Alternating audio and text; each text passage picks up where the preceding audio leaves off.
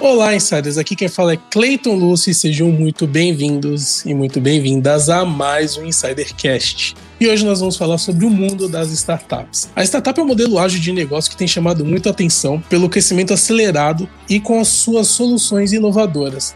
Pelo motivo de a startup usar a centralidade no cliente, isso ajuda a explicar o crescimento dessas empresas, porque justamente elas focam no usuário e criam produtos e serviços inovadores na área. E para falar sobre esses e outros assuntos, nós temos aqui um especialista na área. Ele entende tudo de startups. Ele se chama Saulo Marti, é diretor de marketing marketing da startup Olist. Ele também tem mais de 12 anos na área com experiências de startups. Saulo, muito obrigado por aceitar nosso convite e seja muito bem-vindo ao Insidercast. Muito, muito, muito obrigado. É um prazer estar aqui para falar um pouco a respeito desse assunto. A gente agradece, Saulo, e nós vamos aprender muito mais com esse tema. Também nós temos aqui duas pessoas especiais. A primeira pessoa que eu gostaria de chamar é a Bá Rodrigues. Oi, Bá, tudo bem? Oi, Cleiton. Oi, Insiders. Sejam bem-vindos a mais um episódio. E hoje eu queria já deixar uma pergunta no ar. Vamos ver se a gente responde ao longo do episódio. Seria um Insidercast, eu até balancei a câmera aqui para quem não tá vendo. Fiquei até emocionada, mas seria um Insidercast uma startup? Um modelo novo de negócio? Vamos entender um pouco mais sobre startup hoje aqui com o Saulo. Eu não estou só com o Saulo e nem só com o Clayton, temos ele, o menino de ouro, o menino de Oz,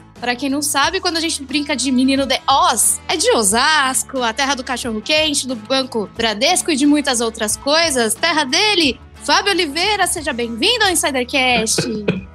Ô, Bah, desse jeito você acaba com todo o glamour aí na apresentação, né? O Oz, ele deixava assim um ar assim mais chique, né? Depois você fala o nome da cidade, você acaba com o glamour desse jeito. Mas vamos lá, né? Vamos falar de, de inovação, de startups. E eu quero já inovar nessa primeira pergunta aqui com o Saulo. Saulo, você fundou, eu vi aqui que você fundou a sua primeira startup em 2010. Você vendeu ela em 2015 e você também é mentor e advisor em algumas startups no Brasil, Estados Unidos e Europa. Você poderia explicar para a nossa audiência o que é startup e também por que, que você se apaixonou por esse tema e por trabalhar com inovação. Claro. Seja bem-vindo, Saulo. Obrigado, obrigado. Claro, bom, assim, como que eu defino uma startup, tá? Tem várias definições aí no, no mercado, mas para mim, o, uma startup é uma empresa que muitas vezes tem né, uma origem tecnológica ou digital, mas nem sempre, é, ainda em estágios iniciais, buscando construir um produto ou serviço inovador, disruptivo, mas assim, sempre visando um modelo de negócio que é replicável e escalável. Então, assim,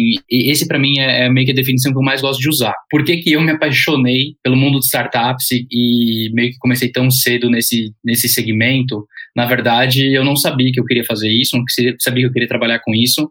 Depois que eu me formei, eu segui um, um, caminho um pouco mais tradicional, que era fazer um programa de trainee e tudo mais. Eu via o, assim, pessoas da minha família, um primo meu que era um pouco bem sucedido já, que tinha feito trainee, um outro primo que também fez a mesma coisa. E sabe, esse é o caminho para ter sucesso. Comecei no programa de trainee, comecei nessa jornada, né, de, de empresas gigantes, digamos assim, né, as corporações, e cheguei à conclusão de que aquele, aquele ambiente não era o ideal para mim. Eu sentia que ele era muito devagar, era muito lento, não tinha agilidade que eu gostaria de inovar, construir, criar. E comecei a pesquisar mais a respeito desse, desse mundo de startups, que no Brasil ainda estava bem no início, estava começando, tinham poucos exemplos, e pensei, bom, vamos tentar. Na pior das hipóteses, uh, eu vou perder alguns anos da minha vida, mas vou ganhar bastante experiência. E daí a gente vê qual é o próximo passo. É, no fim das contas, acabei me apaixonando pelo ritmo, pelo mundo, muitas pessoas que, que eu encontrei no caminho. Estou aqui até hoje, até agora. Saulo, você falou do ritmo, né, da startup que é diferente. Eu queria te perguntar como que funciona na prática o dia a dia de uma startup, né? Ela é muito mais focada na inovação, na escalabilidade, na replicabilidade e trabalha muito com a base da incerteza, né, do mercado. Mas qual que é a principal diferença além desse dia a dia diferente também entre uma startup e uma empresa tradicional? Tá, legal, boa pergunta. Assim, eu diria que sim, né? Na startup você é sempre muito focado em inovar, mas uh, não é todo dia que você vai ter uma inovação. Muitas vezes, parte do seu dia a dia manutenção de processos, pensando nos próximos passos, pensando em estratégia, depende muito da área que você atua. Eu sempre falo para as pessoas, né, que a principal diferença entre uma empresa tradicional, né, uma empresa pequena ou gigante e uma startup é, na verdade, o quão disruptivo é o modelo de negócio e o quanto você está focando todo dia para fazer isso acontecer, para mudar o jogo, digamos assim. Eu acho que assim, o ritmo da, da startup no dia a dia, você pode ficar seis meses trabalhando, assim, aliás, dificilmente você fica seis meses trabalhando em um projeto, porque seis meses geralmente, assim, é muito, muito, muito longo prazo em uma startup, é, principalmente em early stage. Mas você pode ficar, sei lá, dois meses trabalhando em um projeto, você está ali seguindo, está 99% dele concluído e percebe que não é exatamente aquele caminho. Alguma informação nova chega e exatamente não é aquele caminho que você queria seguir, tem algum problema no, seja no produto, na sua hipótese inicial, ou algo que faz você perceber que não era exatamente aquilo. O ideal é não, não termine aquele, aquele 1%. Joga fora, comece de novo, parte para a próxima etapa. Às vezes o ritmo é muito. É, chega a ser agressivo até às vezes, porque você tem que saber em quais momentos você para, e às vezes dá até uma dor no coração. Você tá, putz, mas eu já tô com metade do caminho andado nesse projeto, já fiz tudo isso, e faz parte, sabe? Você repensar o caminho todo dia. Então, assim, eu diria que é, eu lembro de um, de um colega meu que também fundador de startup que falou uma vez que ter uma startup é matar um leão por dia. E é mais ou menos isso mesmo. Às vezes a sensação é essa, que todo dia você tem algum pepino novo, alguma coisa nova para trabalhar, todo dia tem alguma notícia nova. Eu sempre falo que as ideias são muitas, né? Todo mundo tem ideia. Quem nunca olhou e falou assim: nossa, mas eu tive a ideia do Uber lá atrás. Eu pensei nisso também. Só que assim, as ideias não valem nada, o que vale é a execução. Então, todo dia você pensando em como você executa melhor para ser mais rápido, ser mais ágil, para chegar no, no, mercado da forma, é, da melhor forma possível, o quanto antes. Né? Então, o ritmo é bem, é bem legal, é alucinante, mas eu particularmente adoro. Sensacional essa sua fala, Saulo, sobre execução, né? Realmente, muitas pessoas têm várias ideias geniais, todos os dias nascem ideias geniais, mas quem se destaca é quem realmente põe ação, tira do papel e faz acontecer. Saulo, é, nós temos visto diversos tipos de startups, como por exemplo fintechs, healthtechs, insurtechs, que inclusive já foram entrevistados aqui no Insidercast. Eu queria saber, na sua opinião, quais são os setores mais promissores que você vislumbra nesse mercado? Bom, obviamente, né? Como eu estou no, no, no Olist, eu acredito muito né, no retail tech. Eu acho que tem um espaço gigantesco ainda para inovar, que é o que a gente vem construindo aqui no Olist. Mas, é, tirando essa parte de retail, retail tech do lado, eu realmente acho que é, health techs tem muito espaço as edutechs, né, education tech e edutainment, né, que é transformar educação em entretenimento. A gente viu agora recentemente o IPO do Duolingo, que para mim é um dos maiores exemplos de edutainment é, no mundo, né, com 500 milhões de usuários e um valor de mercado de 5 bi de dólar. Acho que tem muito espaço para inovar ainda. Prop tech, né, property tech. Então, quando a gente fala de real estate, então é desde de comprar uma casa a construir ou reformar ou a financiamento ou seja o que for, acho que tem muito espaço ainda. Eu passei por isso recentemente aqui no Brasil quando eu acabei de voltar, né, para o Brasil. Acabei não, né, faz um ano e meio já, mas quando eu voltei procurando apartamento para comprar, toda a experiência de procurar, comprar, documentação, nossa, mas é um caos isso tudo aqui no Brasil. Então, é, acho que tem muito espaço para inovar ainda, com muito potencial de, de, disrupção. Eu sou muito, muito fã de tudo relacionado à realidade aumentada, realidade virtual. Eu vi recentemente um, um post do Zuckerberg falando a respeito de próximos passos da companhia, né, do, do Facebook, que o Facebook está pivotando a sua missão para fazer parte né, e ser peça central na construção do que eles chamam do metaverso que para mim, eu não sei se alguém já leu o livro é, Jogador Número 1, um, né, Ready Player One, do, esqueci o nome dele, Klein, Ernest Klein, Ernest Klein. E assim, mas o, o, livro é fantástico e lá eles têm o que eles chamam do Oasis, né, que é a ferramenta que o mundo inteiro praticamente chega, passa a utilizar para interagir, para ir para a escola, para tudo. E por um lado tem o um lado positivo dessa revolução e um lado negativo. E eu acho que o metaverso é bem esse caminho mesmo, é tendo um lado positivo e negativo na interação do mundo real e mundo virtual, cada vez mais casado. Então acho que tem muito espaço para inovar ainda. Eu acho que a gente vai ver inovações em como são feitas compras no e-commerce que a gente nem imagina. Hoje em dia, as NFTs recentemente, né, que tem saído muito, é muita notícia sobre isso, sobre cripto e tudo mais, mas as NFTs de pessoas comprando itens, é, seja arte, seja música, seja é, imagens, comprando os direitos né, daquilo para você ser o dono de um negócio 100% digital e pagando fortunas para isso. Então a gente vai ver cada vez mais essa interação entre o mundo real e virtual e isso fazendo parte do nosso dia a dia. Poxa, muito legal, Saulo, tudo que você falou. Inclusive, dá um exemplo nos Estados Unidos, quando você compra na Amazon. Uma vez eu levei até um susto. Eu comprei na Amazon de lá, recebi um produto em meia hora O processo logístico é impressionante. O Brasil tem caminhado nessa nessa vertente, né, de ser cada vez mais rápida a entrega. Você vê entregas muito mais rápidas hoje do que no passado, mas aí onde tem muito espaço para crescer. E você falou de experimentação virtual, achei muito legal uma ação que a Nike fez com uma experimentação de um tênis que você colocava uhum. no seu pé usando o próprio celular. Assim, muito legal tudo que eles fizeram. E eu queria falar com você, Saulo, de cases. A gente tem alguns cases nacionais que são bem famosos, como o do Nubank, do iFood, do Gympass. Eu queria que você falasse alguns cases que você acha bacanas, tanto aqui no Brasil quanto no exterior, para a gente exemplificar um pouco esse universo das startups. Claro, eu acho que assim, esses cases que você comentou são cases super bacanas, né? Para mim, Gympass e Nubank são são excelentes cases, são referências. É, o pessoal do, do Gpass fez um excelente trabalho, acho que foi uma ideia fantástica, que teve uma execução melhor ainda, que pivotou para uma construção super legal. Até te perguntando, você quer cases de startups já super consolidadas e famosas como essas, ou cases de startups talvez menores que estão no caminho? Pode ser menores, com exemplificação, se você puder passar para a gente, para a gente aprender um pouco mais. Claro, claro. Bom, vou dar um exemplo de algumas startups menores que estão crescendo muito, que eu acho super interessante o modelo de negócio. Tem uma que, que eu conheço super bem, né, e mentoro e adoro a, o pessoal lá, que é a Vitude, que é uma startup de mental health, né, de saúde mental, que meio que usa um pouco desse mesmo modelo de negócio do Gym Pass, de você fornecer um benefício ao seu funcionário de uma empresa, só que através de saúde mental. Então, assim, é conectando as pessoas a psicólogos e apoio via esse programa de benefícios da empresa. E para mim, assim, isso é um negócio fundamental, porque saúde mental é super importante, né? Um, um assunto que está super em voga agora, principalmente durante a pandemia. Eu adoro ver um modelo de negócio que meio que ficou, que e foi inovador, né? Que é o B2B2C, que daí ficou consolidado com um exemplo fantástico como o Jim Pass, daí outras empresas pensando, nossa, como que a gente consegue usar um modelo similar a esse e oferecer outro serviço, outro produto nesse mesmo molde. Então, esse é um exemplo que eu acho super bacana. Tem uma startup que eu acho fantástica, que envolve produto físico e produto digital, é, chamada Tempo, se eu não me engano, é dos Estados Unidos, que basicamente é um, é, é um espelho que você compra, que ele abre e tem peso, tem um monte de coisas para fazer exercício, halteres, etc. E daí, quando você fecha, no espelho ele tem a transmissão do seu programa de exercício, praticamente uma academia em casa. Aí você fecha essa academia, ela é um espelho.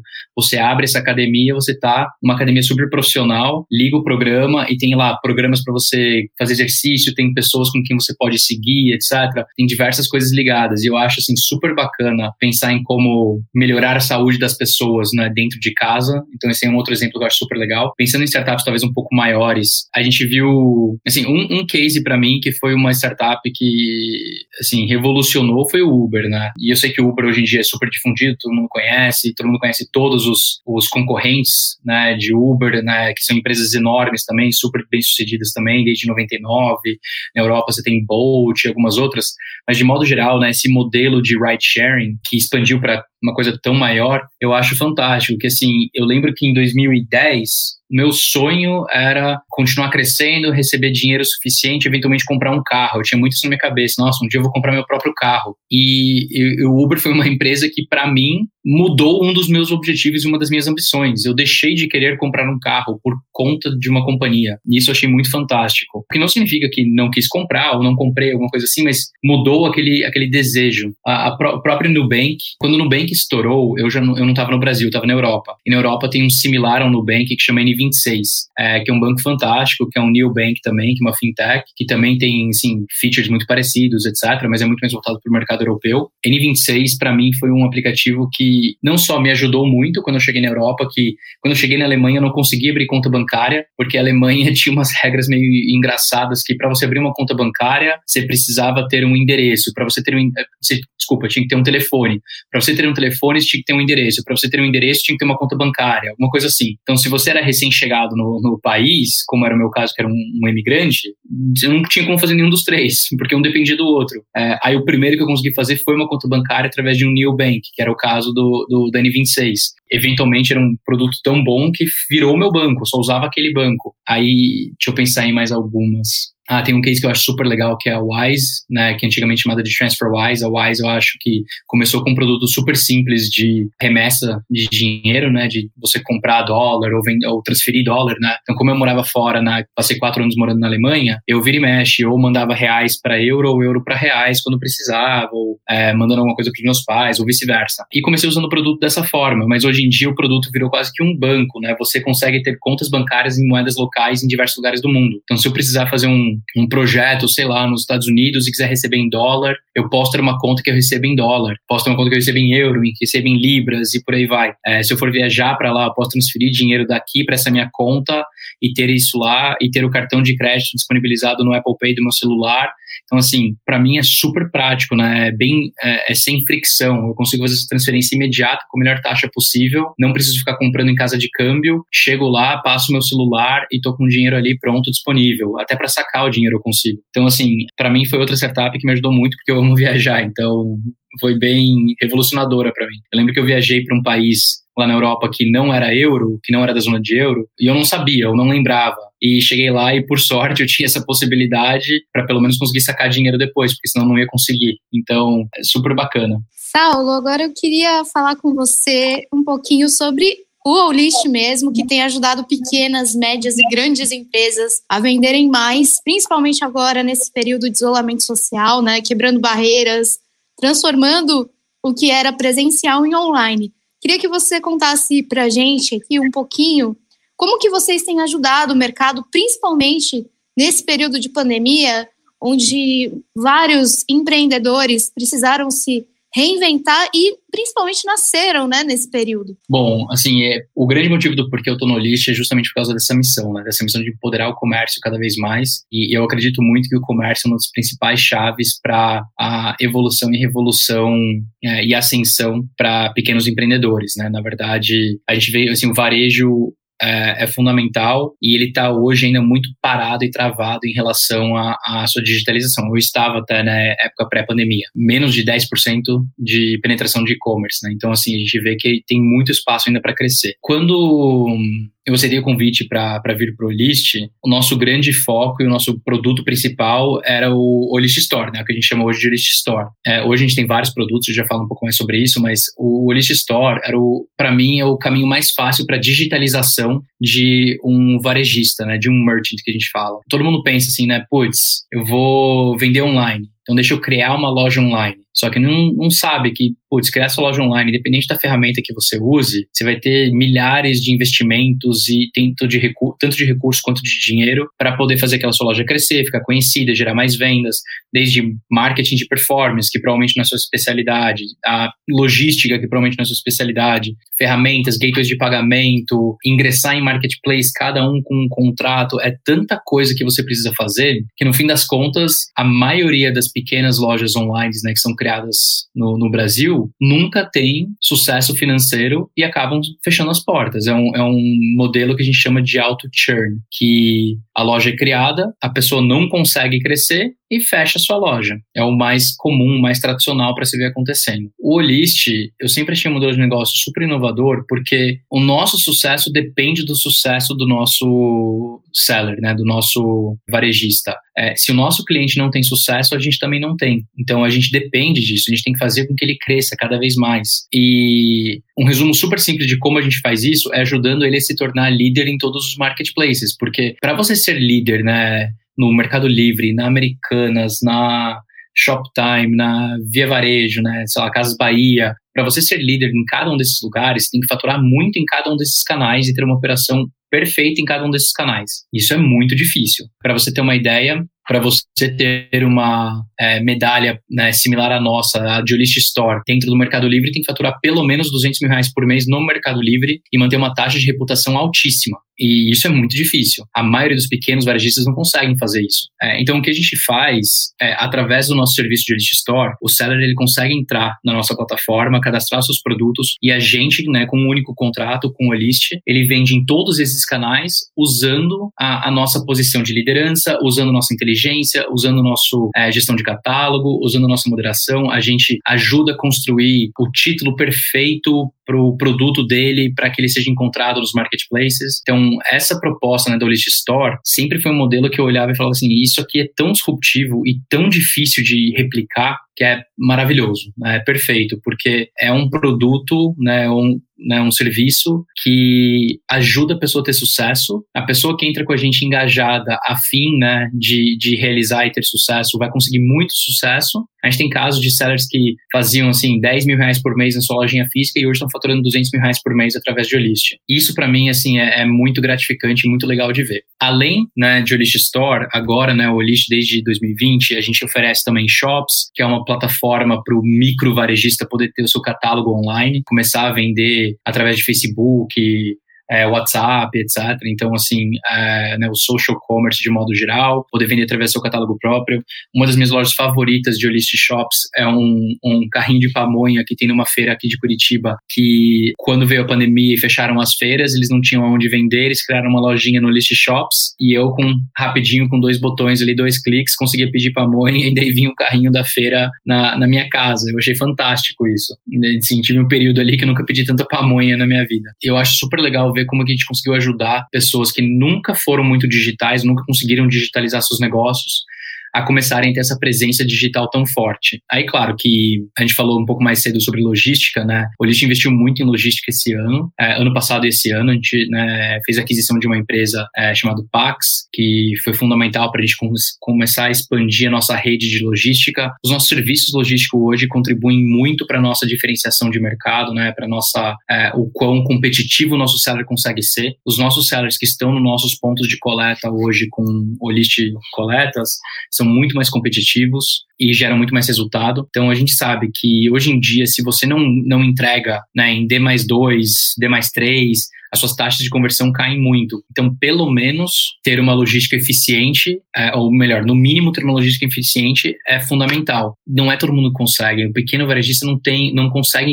fazer esse tipo de investimento. Por isso que a gente ajuda eles com, com tudo isso. Eu não sei se eu respondi tudo, Bah. Respondeu sim, Saulo. Inclusive, neste exato momento que você comentou do carro da pamonha, aqui na minha rua tá passando o carro da pamonha. Não sei se vai dar para ouvir, porque tem uma, uma outra coisa ligada aqui no prédio, mas tá passando o carro da pamonha muito alto. E é, é tão legal você poder ter essa nova possibilidade, né, para coisas que são tão tradicionais. O carro da pamonha a gente até brincou aqui num episódio do Insidercast que Piracicaba é conhecida pela pamonha, mas Piracicaba é o lugar que menos vende pamonha, né? A gente vê no Brasil inteiro, mas Piracicaba mesmo é uma lenda urbana que não vende tanta pamonha como eu tô em São Vicente, tá passando o carro Nossa. da pamonha aqui, se esgoelando na minha rua. E que bom, né, que se esgoele cada vez mais e que tenha outras possibilidades, né, de deles eu, venderem, né? Eu estive há três semanas atrás em Piracicaba, passei um dia inteiro lá, não encontrei nenhum lugar que vendesse pamonha.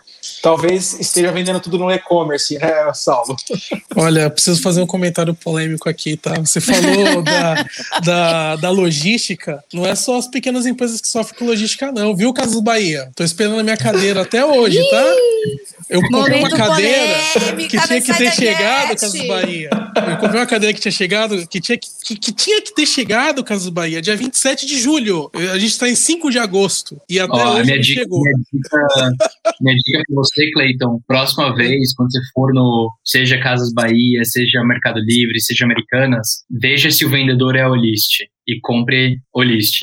Né? Cara, eu comprei na Casa Bahia porque eu, eu, tinha esquecido que eles agora eles viraram marketplace. Eu pensei que era a logística deles. E não, é uma empresa aleatória lá. Só que eu fiquei muito bravo com isso, eu precisava falar.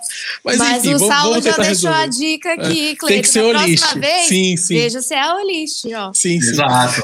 Saulo, outra coisa, né? Você falou sobre o jogador número um, e eu acho que também você entrou um pouco no tema cripto. Eu queria fazer um comentário um pouco fora do tema de startups aqui, mas é que eu acho muito interessante, que é o seguinte, né? Realmente, eu acho que as empresas de jogos de videogames e também outras empresas, elas estão começando a caminhar para a digitalização do mundo, né? Tipo, eles querem realmente criar uma plataforma onde as pessoas tenham a sua vida social lá dentro, né? Um uhum. exemplo é o jogador número um. Tem uma empresa, não quer dizer, não é uma empresa, mas é um projeto que liga mundo cripto com jogos de plataforma que se chama Axie Infinity. Essa empresa ela tá bem hypada, então se vocês gostam de criptomoedas e de jogos e querem investir em alguma coisa, é interessante colocar no radar essa empresa aí, tá? Só queria fazer esse, esse, esse adendo aqui. Pegando o gancho aí, tem um, assim, eu super, super, super recomendo depois. Acho que, assim, eu não vou achar esse post nunca mais, porque o Zuckerberg hoje em dia posta todo dia. Acho que ele é a pessoa mais ativa no Facebook hoje em dia. Mas é, procurar algum artigo sobre. Se digitar no Google Zuckerberg Metaverso,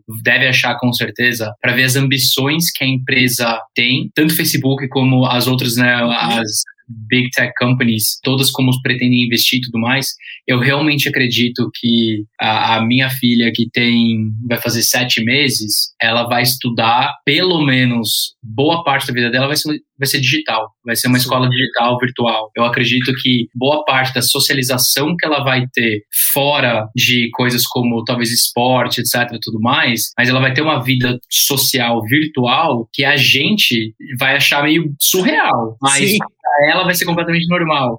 E eu acho isso bem interessante, assim, é, pensar em como vai ser esse mundo. E para mim, assim, é o casamento dessas duas coisas. Então, eu, por exemplo, comprar um item de, sei lá, comprar um boné. Eu, eu uso muito boné, eu uso boné o tempo inteiro. Eu comprar um boné pro meu avatar e ter este mesmo boné aqui em casa. Tipo, Sensacional. Sabe, Sim.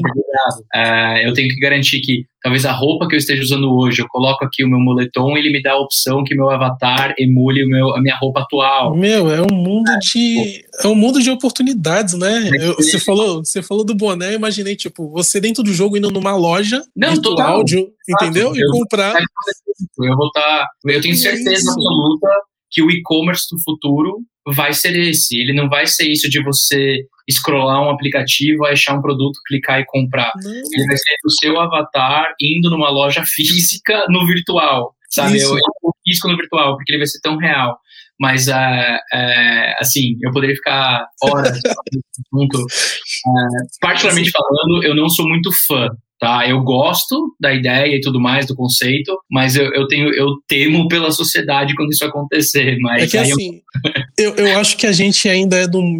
A gente cresceu, pelo menos na adolescência, ainda num mundo muito analógico, né? Então, pra gente é muito estranho ser tudo virtual, né? E, cara, mas. É só, só de imaginar a possibilidade de fazer tudo isso dentro de um jogo é, é infinito. Imagina uma Nike, uma, uma Adidas patrocinar um jogo que, que, não é difícil, não é difícil. Eu, um exemplo. Quem joga, quem gosta de basquete e joga NBA, é, o 2K, eles revolucionaram o jogo e revitalizaram o jogo com a presença do jogo online, que na verdade você cria o seu avatar, você cria o seu jogador, que é o My Player, você cria o seu jogador, e daí você vai evoluindo o seu jogador, né, jogando, treinando, etc. Mas você tem a loja da Nike que você pode visitar, escolher Isso. a roupa, o tênis para ele. Você tem a loja, o tênis da Adidas, se você quer usar roupa, boné, etc. Aí você pega agora, né? O mais famoso atualmente é o Fortnite, né? Assim, para mim, Fortnite virou referência para cultura pop. E, e, é, é, incrível ver a presença e como isso mescla e como a junção desses, desses mundos, sabe? É, o, que é mais engraçado é você ver hoje as danças no TikTok, imitar as praticamente essas dancinhas de TikTok começaram como danças de avatar do jogo, como tipo danças pré-programadas que eles faziam para comemoração. E é surreal Sim. pensar a influência que isso tem, né? É, é, eu ainda acho que vai ter muito disso ainda, né? O e-commerce do futuro vai ser super diferente, a interação vai ser bem diferente. É, é eu vou um passo além. Você falou de entrar numa loja e comprar. Eu consigo imaginar você sentado em casa com um visor, headset, etc. Uhum. Dentro do mundo do, sei lá, do metaverso X que você estiver, sentado lendo um livro. Você vai estar sentado lendo um livro digital e, tipo, sabe, vai chegar nesse ponto que, de verdade, que daí as pessoas vão falar, mas por que você não faz isso na vida real? Aí você faz. Só que assim, aí você faz isso simultaneamente quando faz três outras coisas. Você vai, assim, eu realmente acho que é quem não conhece e, não, e, quem tiver com preguiça de ler o livro, o jogador número um, veja o filme. Que vai filme. veja o filme. Caramba, é. Mas assim, a gente tem que tomar muito cuidado, que senão vira um Black Mirror da vida, né? É. Mas vai ser, vai ser. Vai, vai ser, sim. Continuando, eu queria te fazer uma pergunta agora sobre o marketing de crescimento da Olish, né? Você foi finalista para o prêmio de marqueteiro do ano na Europa duas vezes. E em março de 2020, você retomou para o Brasil, né? Para assumir a diretoria de marketing da Olish. Quais são os desafios de fazer o marketing de crescimento numa startup como a Olish? São, são vários, mas eu, eu diria que assim, a, uma dificuldade que daí não só eu, como qualquer startup aqui no Brasil tem, é talento. É um pouco um mercado muito jovem ainda, muito novo. Então tem uma escassez de talento que já passou pelo que você precisa passar. Então você vê muitas startups né, brigando pelos mesmos profissionais, tendo muita disputa por profissional. É, a retenção se torna fundamental, por isso que a cultura da empresa tem que ser fantástica, você tem que trabalhar num lugar que você gosta, é, com pessoas que você admira. Então isso se torna fundamental. É, eu diria que hoje em dia cultura está acima de salário. Tem, assim, as pessoas estão dispostas a ganhar um pouco menos se estão numa cultura ideal e com razão na minha visão. E acho que um dos desafios é justamente a gente conseguir sempre atrair, reter e capacitar cada vez mais os nossos talentos. Isso é uma coisa que é constante de qualquer startup qualquer pessoa de startup responderia a mesma coisa. Além disso, o desafio que a gente tem é que as pessoas ainda enxergam muito, a gente tem um desafio de educação de mercado. As pessoas enxergam muito ainda vender online como ter sua própria loja. Mas, na verdade, mesmo quem tem uma loja online, a maior parte de suas receitas, se eles têm sucesso, deve estar vindo de vendas em marketplace, com raras exceções, daquelas que construíram marcas. Mas a maioria deve vender bem em market, ou deve ter boa parte da sua receita vindo de marketplace e poderia potencializar e crescer muito mais com uma empresa como o Olist, né, ou com, com o Olist, mas não conhece, não, não entende que é, como que funciona esse processo, quais são as dinâmicas de cada canal, de um mercado, etc. Então, eu diria que esse é um grande problema, é, essa educação de mercado que a gente precisa ter para conseguir quebrar essa barreira de vender online vai muito além de ter sua lojinha online, né, www.minhaloja.com. Esse conceito já se passou faz tempo, mas é difícil ainda educar o mercado cada vez mais em, em relação a isso. E acho que um outro grande desafio é que a gente está sempre constantemente né, evoluindo nossa oferta de produto, nosso product offering, e comunicar tudo isso e tudo que a gente faz se torna cada vez mais difícil. Então, comunicação, nosso posicionamento de marca, etc. Muitas vezes a gente avança mais rápido em relação a o que a gente faz e como a gente ainda está se vendendo. Então a gente ainda está nesse processo de ajustar esses pontos, ajustar a velocidade, entender e ter dados para tudo isso, né? A gente growth marketing tem que ser muito data driven, né? Tem que ser muito voltado para dados e nem sempre isso é, é, o mais fácil, né? Ter essas informações na ponta da língua ali, pronto para tomar decisão. Saulo, a gente está chegando aqui no momento do Insidercast que a gente quer conhecer um pouco mais sobre você. E a gente tem uma pergunta, um quadro que chama Pergunta Coringa aqui no Insidercast, onde o convidado escolhe um número de 1 a 10 e a gente tem uma pergunta randômica. Então, tá. se você poderia, por favor, escolher um número de 1 a 10 para a gente fazer a pergunta para você. 7. Sete é estudo, é a pergunta sobre estudo. A gente viu que você é muito curioso, né? Até por trabalhar com inovação, você precisa ser curioso e ter as suas referências. Como você gosta de estudar coisas Legal. novas, a gente queria saber o que, que você estuda que ninguém imagina. O que, que eu estudo que ninguém imagina? Bom, vamos lá. Primeiro, eu tenho um hábito eu já falei isso em várias outras entrevistas até e tudo mais, então é um hábito que eu tenho faz muito tempo, que eu gosto de ler, estudar e aprender sobre coisas que eu não gosto. Então é curioso isso, né? Que eu gosto de estudar sobre uma coisa que eu não gosto. Eu leio muito a respeito de temas diversos, que eu acredito que você ter informações, às vezes mesmo que superficiais, de um amplo horizonte de temas e, e coisas, te dá a capacidade de ligar pontos para ajudar você a tomar decisões ou ajudar você a, a, formar opiniões ou coisas um pouco melhor. Então, eu, eu dedico sempre um tempo da minha vida para fazer coisas que normalmente eu ou outras pessoas considerariam bem inúteis, que é ler sobre, sei lá, vida de celebridade no Estados Unidos, ler sobre comidas exóticas, hum, sei lá, na, na Europa, é, ler a respeito de como é que é o processo de. Eu estou pensando aqui agora uma última coisa que eu li, que esse não é inútil, mas ler sobre como é o processo de adoção no Brasil, tá longe de ser inútil. Mas assim, são coisas que não fazem parte do meu dia a dia, pelo menos não ainda. Mas eu gosto de, de alguma forma ou de outra, ter um conhecimento bem diversificado, bem eclético, digamos assim. Então acho que eu, eu meio que leio um pouco a respeito de tudo. Eu acho que uma coisa que poucas pessoas sabem, eu dedico muito tempo de estudo mesmo. Basquete e NBA, que eu sou completamente viciado. Aí eu adoro estudar as estatísticas de jogadores, de times, as estatísticas avançadas, para tentar entender como que um jogador influencia em quadra, mesmo se ele não fizer nenhum ponto, como que funciona isso, como que a gente mede isso, estatística esportiva, né, que a gente fala. Então, assim, são temas meio variados, mas esse é um que eu aprofundo bastante e que eu adoro. E que legal ter tantos temas assim variados, Saulo. Isso mostra a diversidade de conhecimento, de contato com outras culturas, com outras noções, né, de mundo mesmo, inclusive para ter essa noção de outros universos, né, que a gente estava comentando aqui, de colocar o óculos e estar tá dentro do jogo, lendo um livro no jogo, tudo isso que, que reflete no teu trabalho, né? Agora, continuando neste lado, mais curiosidades sobre você. Eu tô vendo aí atrás de você, para quem não tá vendo a gente no YouTube, só tá ouvindo a gente, tem vários bonequinhos e se os meus olhos não estão me enganando, inclusive tem algo de Harry Potter ali atrás tem, de você. Tá. Do outro lado, eu não sei se eu tô enxergando direito, mas me parece o, o, Rei da Noite do Game of Thrones. Eu não sei se é, mas. Não, não, tem. Ele é o, o, o cara do jogador número um. O tenho do Game of Thrones tá aqui na minha estante de livros. Ah, então eu não errei tanto assim. Não. Tem Pokémon ali também. Tem Pokémon. o Charmander, Bulbasaur e Squirtle. Aí, eu sou... Tem. E aí, desse outro lado aqui, tem dos os três Big do...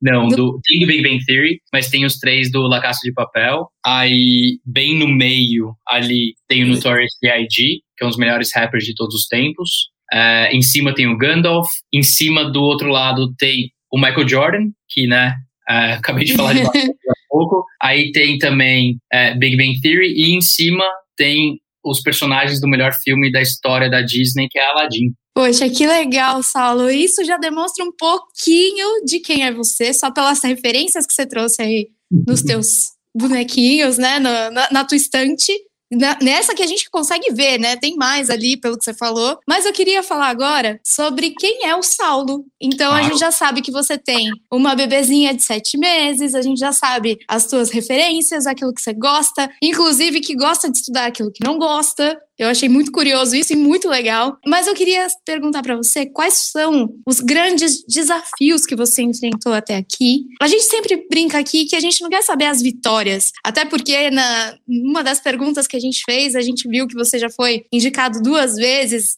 a prêmios e devem ter outros prêmios, inclusive. A gente gosta de saber mesmo o percalço. Onde o calo apertou o desafio para que a gente possa não só inspirar os insiders, mas a gente ter essa inspiração também de quem é convidado aqui. Então, Saulo, o palco é seu, conta pra gente os teus desafios. Bom, eu acho que um dos, um dos meus maiores desafios foi quando eu deixei a Contabilizei em 2015, finalzinho de 2015. Tava um ano na companhia, adorava a companhia, adorava as pessoas, adorava a missão e passei por uma reviravolta na minha vida pessoal que eu cheguei num ponto onde eu não conseguia pensar em trabalho, eu simplesmente não conseguia focar em trabalho. E eu sempre fui uma pessoa muito workaholic, então para mim foi assim bizarro eu me dedicar tanto no trabalho, mas me dedicar mal, porque eu não conseguia pensar naquilo, não conseguia viver aquilo da forma correta. Aí quando né, eu conversei com, com o Vitor, que é o fundador da Contabilizei, né, cheguei à conclusão, putz, não, não vai dar mais, acho que não é o momento, beleza? Eu não sabia nem o que eu queria fazer. Então eu né, deixei a Contabilizei e não sabia nem para onde eu ia, o que eu ia fazer, nem nada. E curiosamente, naquela semana eu conheci a minha atual esposa. Então, na semana que eu tomei essa decisão, conheci minha atual esposa. E conversando com ela, eu falei para ela assim: olha, a única coisa que eu sei é que eu quero ir embora do Brasil. Eu cresci fora do Brasil, cresci nos Estados Unidos, boa parte da minha infância, é, fiz faculdade na Espanha.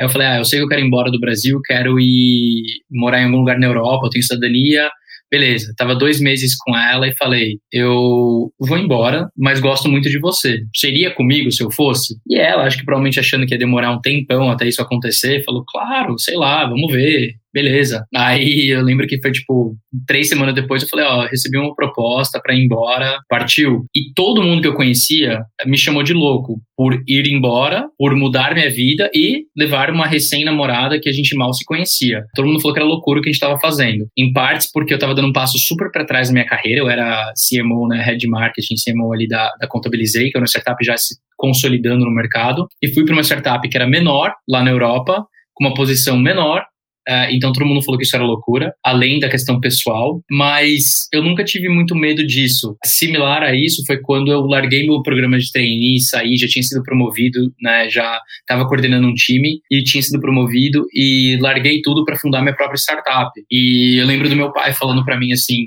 "Olha, você é louco, não concordo com isso. Você estava numa trilha né, uma carreira é, brilhante e abandonou tudo isso para fazer uma redinha social. Então, assim, não concordo. Você tem onde morar, se precisar, mas não me peça um centavo. E eu lembro que daquele momento em diante não começo a pedir um centavo pro meu pai. Mas assim, eu sempre tive essas decisões em que eu tomei umas decisões grandes, todo mundo falou, Saulo, você é louco. Aí depois de alguns anos eu tipo, nossa, até que você não é tão louco, deu super certo. Não é que todas deram certo, mas é que eu, eu invisto muito. Então se eu tomo uma decisão, aquela decisão que eu tomei, não vou me arrepender, segue em frente. Então assim, esses desafios foram super, é, assim, esses foram super desafiadores. Fazer essa mudança total de vida, pessoal, profissional, num novo país que eu não falava a língua, foi surreal de difícil. Eu acho, assim, eu acho curioso contar isso, porque as pessoas acham que eu fui para Europa e foi tudo glamour. Né? Foi tipo, nossa, você foi morar na Europa, então, sei lá. Mas eu fui para a Europa com um salário que não era um salário adequado. Eu não sabia o que era um salário adequado porque eu ainda não, não morava lá, então não tinha muito esse conhecimento. Fui para lá com um salário que não era adequado, sustentando uma namorada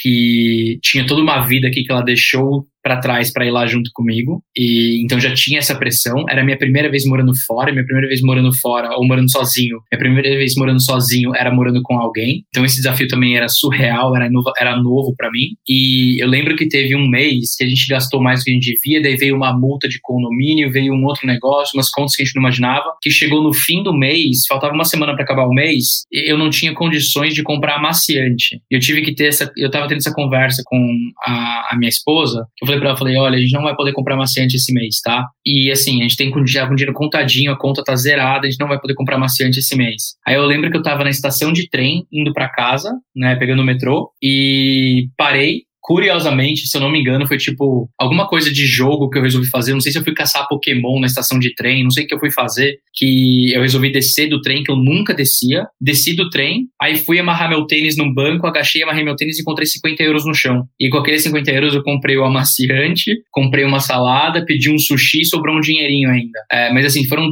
foram desafios enormes, né, financeiros, pessoais, profissionais nessa transição que a maioria das pessoas não entendem. Então, quando eles vêm três anos, quatro anos para frente, frente, eu, sei lá, ganhando prêmio, VP de startup com 30 milhões de usuários, etc., as pessoas acham que, nossa, eu fui para lá e foi assim, que tranquilo, que vida fácil. Eu sempre brinco com as pessoas que, assim, vira e mexe falam para mim que eu tenho muita sorte. Né? Eu dou risada e falo, eu tenho mesmo, eu sou muito privilegiado. Mas eu tive que trilhar bastante coisa também para ter a sorte que eu tenho. Né? Então, esses foram alguns desafios. Deixa eu ver se teve mais algum que é interessante de compartilhar. Acho que esse, esse, é um desafio, esse é um desafio engraçado. Eu recebi, assim, escolher quais projetos você vai trabalhar. Eu recebo muita proposta para ser mentor, para ser advisor, para participar, etc. Quando saí do, da, da Europa e vim para o Brasil, tinha muitas oportunidades aí abertas que eu podia é, cogitar. E escolher o projeto certo para trabalhar, escolher a, a, o caminho certo para trilhar é muito desafiador. Então, essa tomada de decisão foi um processo que eu tive que envolver vários, vários, várias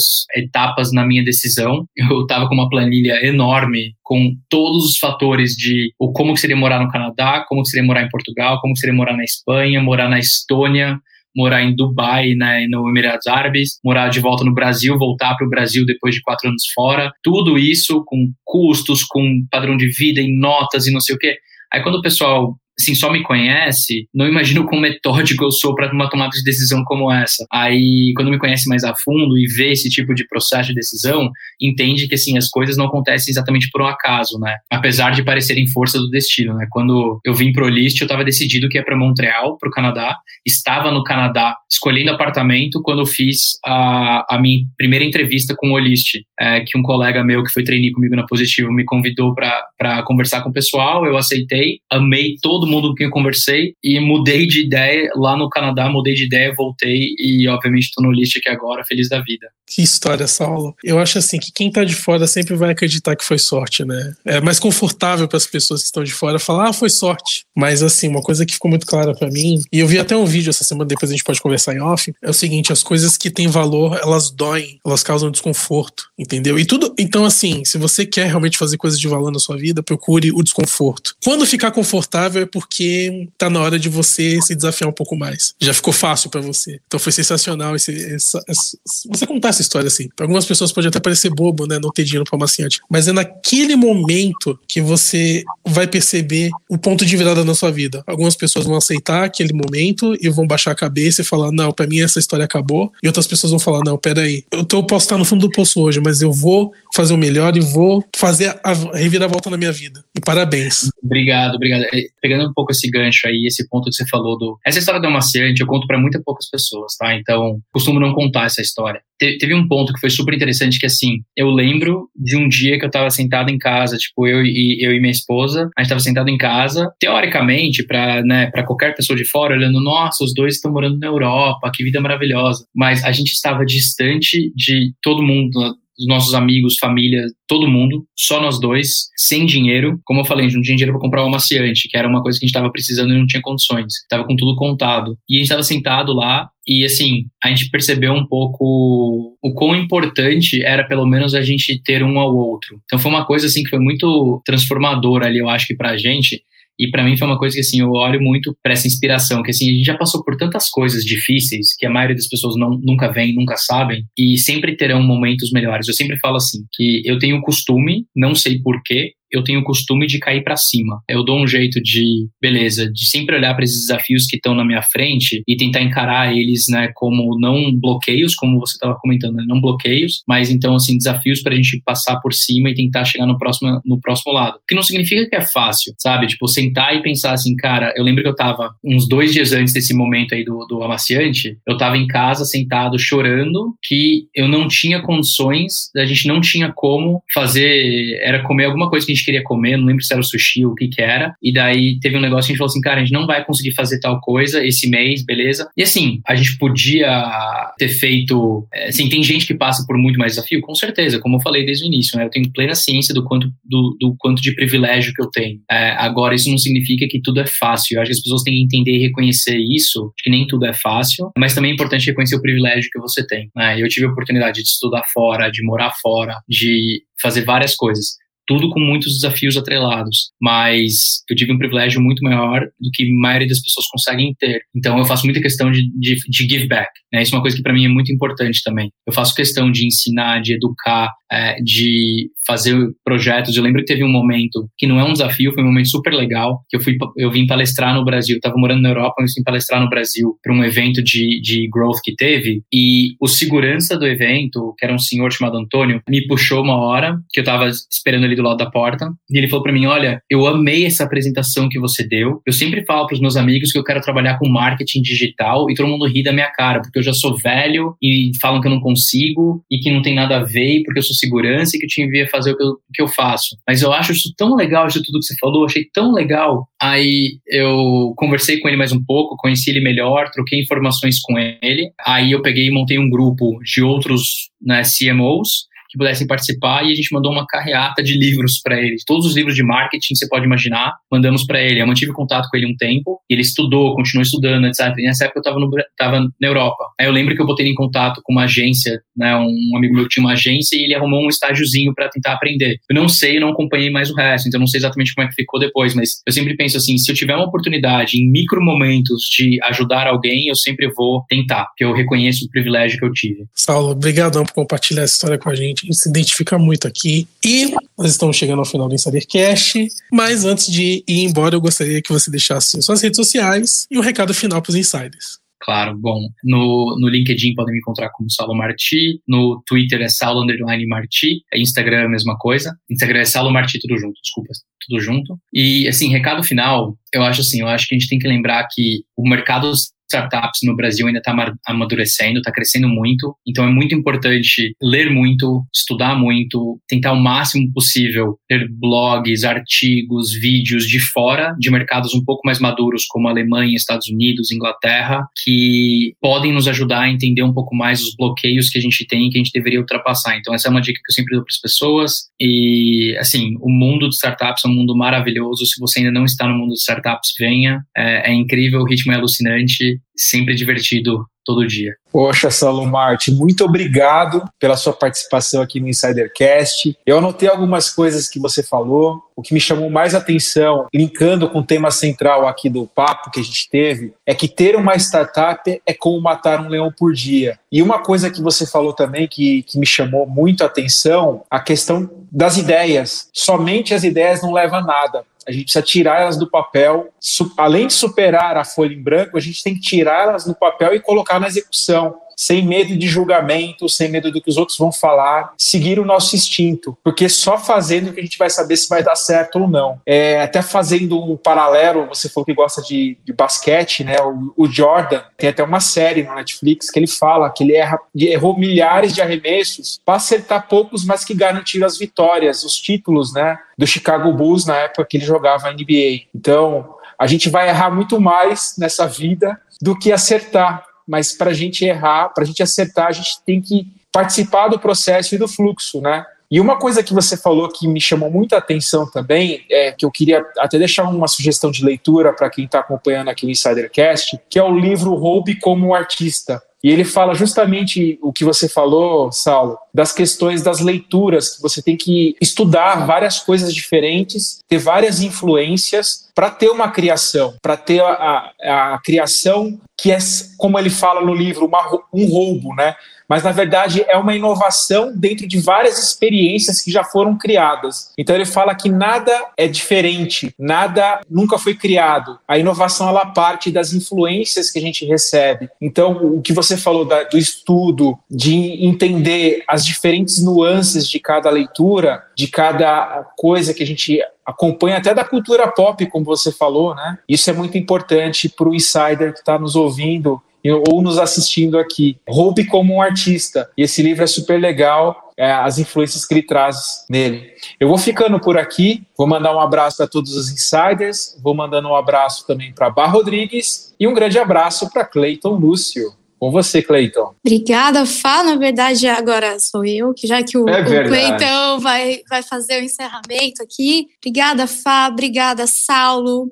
Queria agradecer também a Bia, que está aqui no bastidor com a gente, que indicou essa pauta para gente. E eu queria dedicar o episódio de hoje aos personagens secundários que sempre aparecem aqui nos nossos episódios, que são o tio da pamonha, o carro do pão que aparece, o moço do camarão, fresquinho, fresquinho, que aparece aqui na minha rua sempre, que são os grandes empreendedores e que no, no fundo são as origens das grandes startups, né? Quando a gente tem um sonho, como o Saulo falou, é que a gente vai atrás de tirar ele do papel e com coragem fazer ele acontecer. Esse episódio trouxe muita informação, muita coisa legal pra gente, muita curiosidade, mas me emocionou muito também, principalmente quando o Saulo trouxe a história do seu Antônio. Gostei demais de saber da sensibilidade do Saulo de perguntar o nome daquele senhor segurança que estava acompanhando meio que indiretamente, vamos dizer assim, o evento que ele palestrou, mas que chamou tanta atenção pelo tema. Era uma coisa que fazia o coração dele vibrar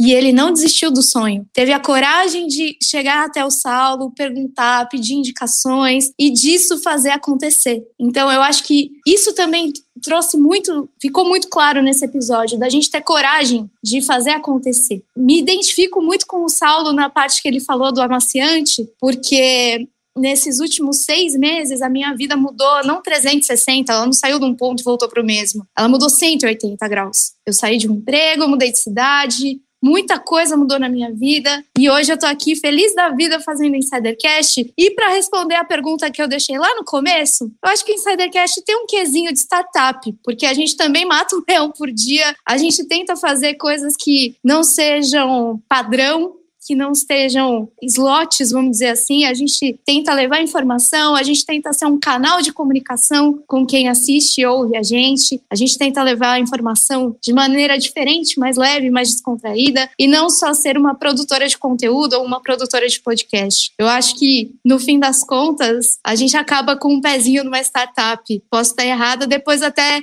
se eu tiver, Saulo, depois corrige a gente aqui, tá bom? Obrigada mais uma vez por aceitar o nosso convite, por ter dividido tantas coisas legais com a gente. E insiders, muito obrigada por estarem com a gente em mais um episódio. Cleiton Lúcio, é com você e a gente se encontra num próximo episódio. Obrigado, Bá. Saulo, muito obrigado por ter aceitado nosso convite. Meu, foi sensacional a sua história. Eu me identifiquei muito também, né? É, obrigado, Fábio. Obrigado, Insiders, por estarem até aqui com a gente. Eu tenho alguns pequenos insiders, né? É, insights. É, por exemplo, o primeiro insight que eu tive é o seguinte: startup hoje pode ser criador e líder de mercado amanhã. Então sempre fique de olho nas, nas startups e nas soluções que elas estão te oferecendo. Outra coisa, né, que eu até comentei com o Saulo é o seguinte, né? As coisas que têm valor causam dor, são desconfortáveis. Então pague o preço, ponha a pele em risco, porque vale muito a pena. É, o Insidercast é o pele em risco todos os dias, né? A gente começou com uma ideia de entrevistar pessoas do mercado corporativo e nós estamos nessa jornada há mais de seis meses fazendo episódios diários. Muitas vezes nós gravamos dois, três episódios no mesmo dia.